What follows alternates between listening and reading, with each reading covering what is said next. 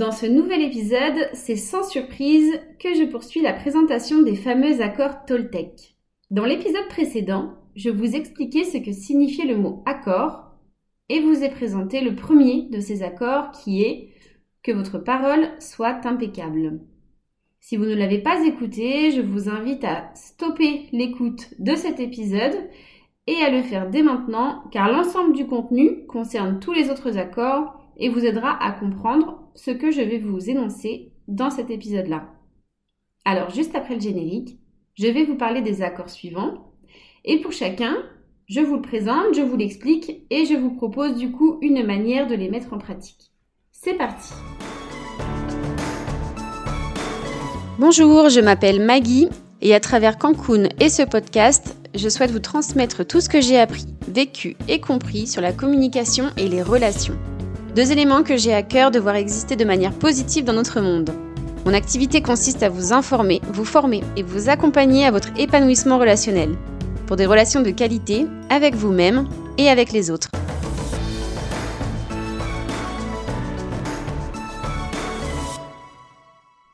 Pour commencer, je vais à nouveau vous énoncer ces cinq accords, ces mantras, dont l'application promet une vie plus heureuse et surtout plus libre.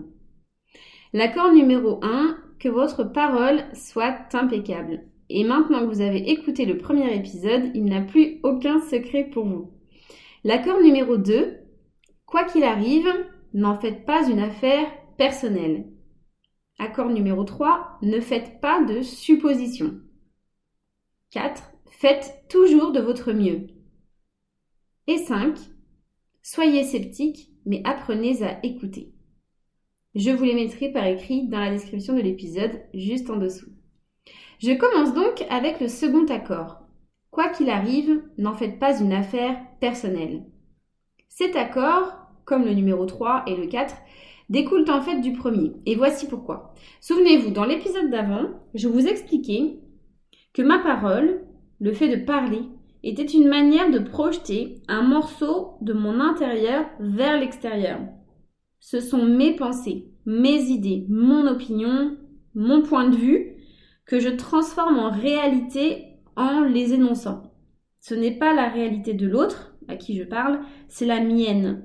Ça ne deviendra la réalité de l'autre que si celui-ci est d'accord avec ce que je dis. S'il me donne son accord pour en faire quelque chose de vrai, de réel pour lui aussi. À partir du moment où on a bien compris cela, eh bien, on a compris la signification du second accord. Quoi qu'il arrive, n'en faites pas une affaire personnelle.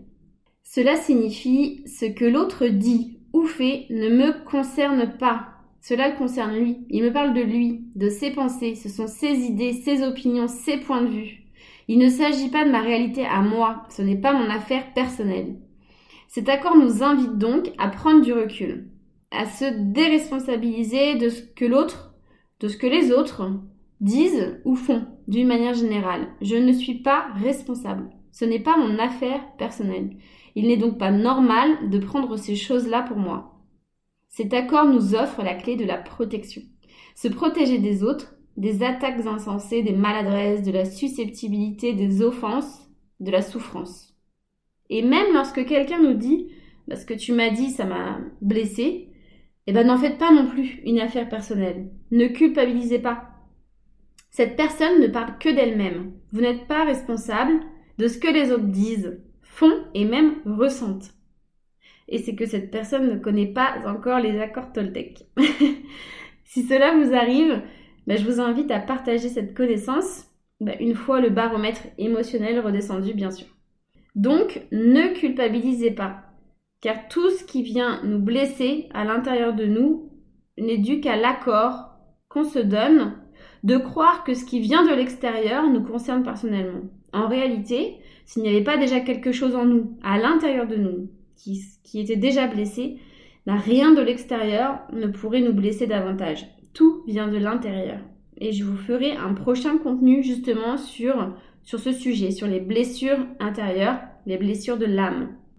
En ce qui me concerne, eh cet accord m'a énormément aidé lors de mes relations clients dans mon ancien job. Donc j'étais négociatrice en centrale d'achat en grande distribution. J'étais conclée pour ceux qui, connaissent. Et les clients bien, étaient loin d'être tendres, surtout en grande distribution. Pour vous expliquer brièvement, des accords, nationaux, des contrats sont signés au niveau national sur les grandes enseignes de supermarchés, d'hypermarchés.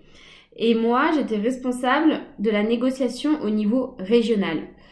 On négociait la présence des produits, on négociait le prix des produits, on négociait la place des produits dans le magasin, les promotions, la communication, tout était sujet à discussion, à négociation. Voilà, et tous les ans, on remettait tout sur le tapis, on rediscutait de tout. C'était ce qu'on appelait le jeu de la négo. Et pour moi, c'était vraiment un exercice très désagréable parce que pour moi, un jeu, un jeu qui fait pleurer, ce n'est pas un jeu. En tant qu'hypersensible, je vivais mal, très mal, l'expression des opinions de mes clients, des points de vue, de leur point de vue, qui étaient, donc vous l'aurez deviné, négatifs.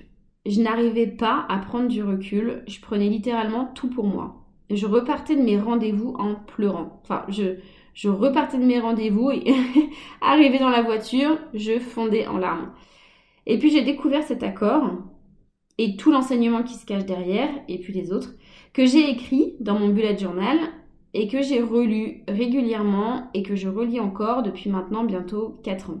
Et dès lors, alors pas en un claquement de doigts, mais petit à petit, en en faisant une vraie philosophie, en les relisant régulièrement, et ben j'ai commencé à me détacher de ces situations professionnelles. Donc c'était d'abord dans le cadre professionnel, mais de ces situations qui me faisaient du mal, parce que non, en fait, mes clients n'avaient rien contre moi, moi personnellement, Maggie. Leurs mots, leurs gestes n'avaient rien à voir avec moi. Je n'avais pas à en faire une affaire personnelle. C'était de ma faute, c'était moi qui le prenais mal. Et j'ai approfondi ce sujet plus tard l'année dernière, en fait, lors de ma formation en médiation professionnelle.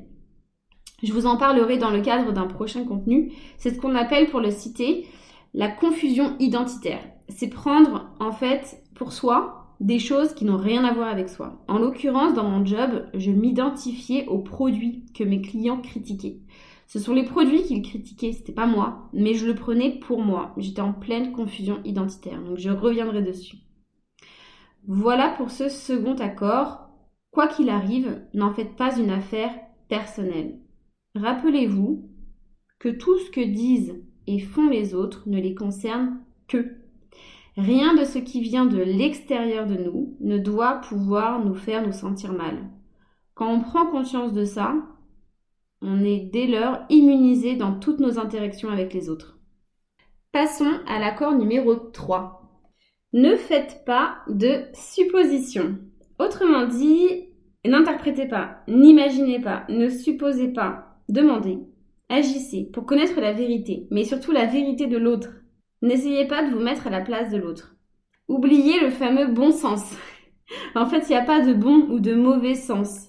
Le sens, c'est personnel. Le sens, c'est subjectif. Donc attention à l'emploi du terme c'est du bon sens. Non. Également, ne prêtez pas d'intention à autrui, positive ou négative. N'imaginez pas les raisons d'agir d'autrui. N'ayez pas peur de demander des explications. Donc il se cache plein de choses. Derrière euh, cet accord, ne faites pas de suppositions.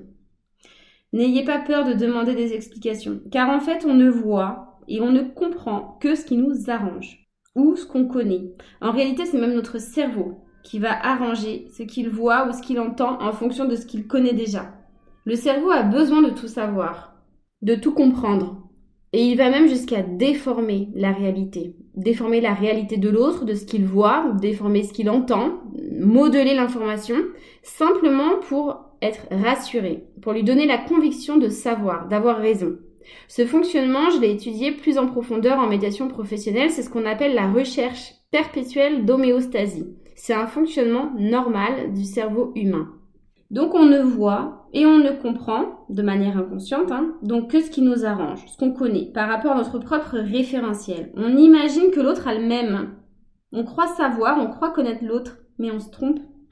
On ne voit et on comprend les choses qu'avec notre regard, notre interprétation, alors que chaque personne est unique. Alors cet accord nous invite à ne pas perdre de temps à deviner l'autre, à croire que on connaît l'autre, On ne saura jamais exactement ce que l'autre a exactement voulu dire ou faire, ce à quoi il pensait ou quelle émotion il ressentait.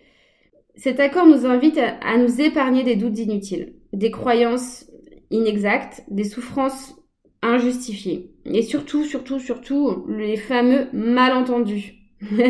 les malentendus, derrière les malentendus se cachent en fait des mauvaises compréhensions. On n'a pas compris la même chose. Alors simplement demandez.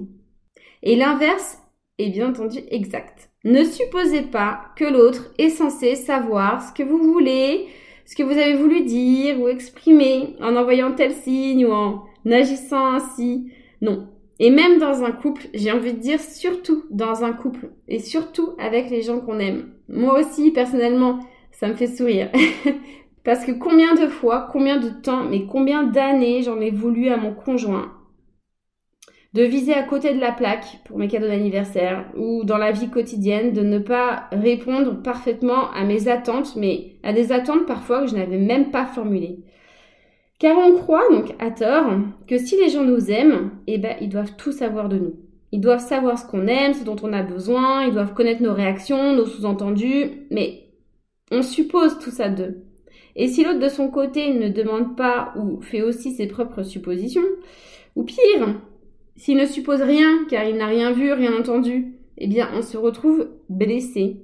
On en veut à l'autre de ne pas avoir deviné. On a supposé à tort qu'il savait tout, qu'il comprendrait. Alors, accord numéro 3, ne faites pas de suppositions. Demandez et expliquez. C'est le secret en réalité d'une communication claire et efficace. Le secret, c'est quand il n'y a aucune matière à interpréter. Il n'y a pas de place aux suppositions.